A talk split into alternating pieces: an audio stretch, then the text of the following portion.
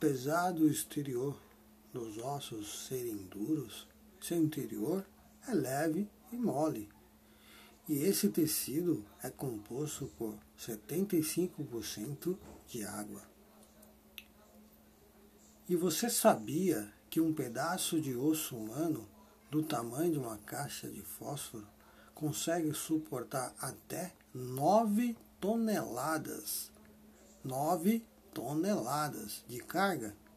Aposto que você não sabia que era tão forte.